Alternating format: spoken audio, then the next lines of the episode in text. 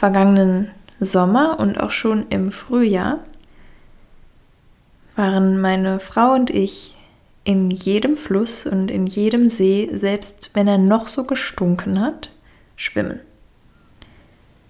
Wir sind mit unserem Bus im August bis zur österreichischen Grenze gefahren und da gibt es wirklich verdammt kalte Seen. Aber es war grandios. Wir haben es wirklich gefeiert. Irgendwann ist uns das abhanden gekommen, weil sich das Wetter dann so gewendet hat, dass wir nicht mehr so motiviert waren. Aber ich erinnere mich noch genau daran, wie ich ab und zu mal auch mit sehr starken Emotionen am Ufer stand, Verzweiflung und Wut und unter Qualen da reingegangen bin und gemerkt habe, wow, durch diesen krassen Reiz, diese Kälte, dieses komplette andere, verändert sich mein Gefühl. Ich rede die Sachen dadurch nicht schön, aber mein Blick wird klar. Nachdem wir jetzt in den vergangenen Tagen diese wunderbare Angewohnheit des Workoutes integriert haben, über meinen Muskelkater habe ich ja schon gesprochen, haben wir uns auch noch mal über kalte Duschen und Eisbaden informiert. Wir haben eine coole, sehr aktuelle Kurzreportage darüber gesehen und nochmal die gesundheitlichen Vorteile ganz genau erfahren. Und jetzt probieren wir es. Nach dem Workout.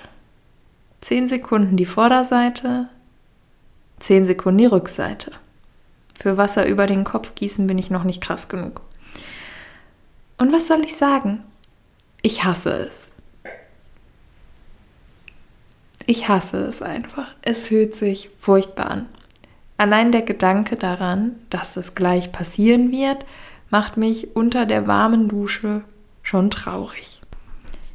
Und ich selber könnte diesen Hebel auch wahrscheinlich gar nicht unbedingt jeden Tag umlegen. Das macht meine Frau dann für uns. Und jedes Mal gucke ich wie ein trauriges Reh und einmal habe ich sogar geweint. Es war einfach nicht schön. Warum mache ich es trotzdem? Eigentlich ist mein Credo ja, dass es mir gut gehen soll, dass ich mich wohlfühlen möchte. Aber ein anderer Grundsatz ist auch, dass ich für meinen Körper das Allerbeste tun möchte. Deswegen esse ich fast keinen Zucker, lebe vegan, bewege mich und trainiere jetzt auch wieder, versuche möglichst wenig Stress in meinem Leben zu haben, atme tief und so weiter, bla bla bla. Ich mache ganz viel und kaltes Duschen ist leider verdammt gut für unseren Körper. Was für mich dabei jedoch scheinbar nicht ganz geeignet ist, ist die Gewalt und das Mechanische dahinter. Pam, jetzt ist es kalt. Zehn, neun, acht. Und in einer gefliesten Zelle zu stehen und dann diese krasse Empfindung zu haben, scheint für mich nicht so ganz optimal. Kalter See. Yes. Kalte Dusche. Nicht so genial. Und das ist mal wieder eine sehr herzliche Einladung zu spüren, zum einen, was du brauchst, also was möchtest du bewirken, aber auch, wie soll es vonstatten gehen. Ich werde das mit der kalten Dusche jetzt noch eine Zeit probieren. Und es wird auch immer behauptet, irgendwann würde man ein Glücksgefühl spüren. Keine Ahnung, vielleicht ist dieser Teil meines Gehirns kaputt.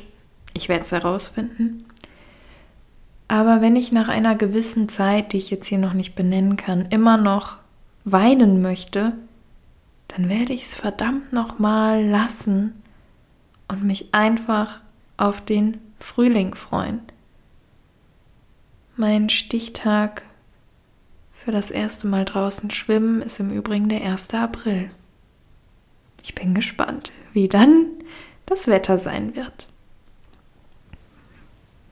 Erlaub dir nicht einfach nur irgendeinem Trend, zum Beispiel dem des Eisbadens, Eisduschens hinterher zu rennen, sondern authentisch damit zu sein, was dir gut tut, nicht nur körperlich, sondern auch in deiner zarten Seele.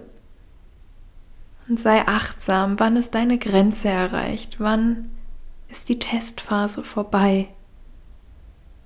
Und dann lass das, was sich bewährt hat, radikal dein Leben verändern. Und was du immer noch ätzend findest, darf dann wieder gehen. Bis morgen. Deine Luna.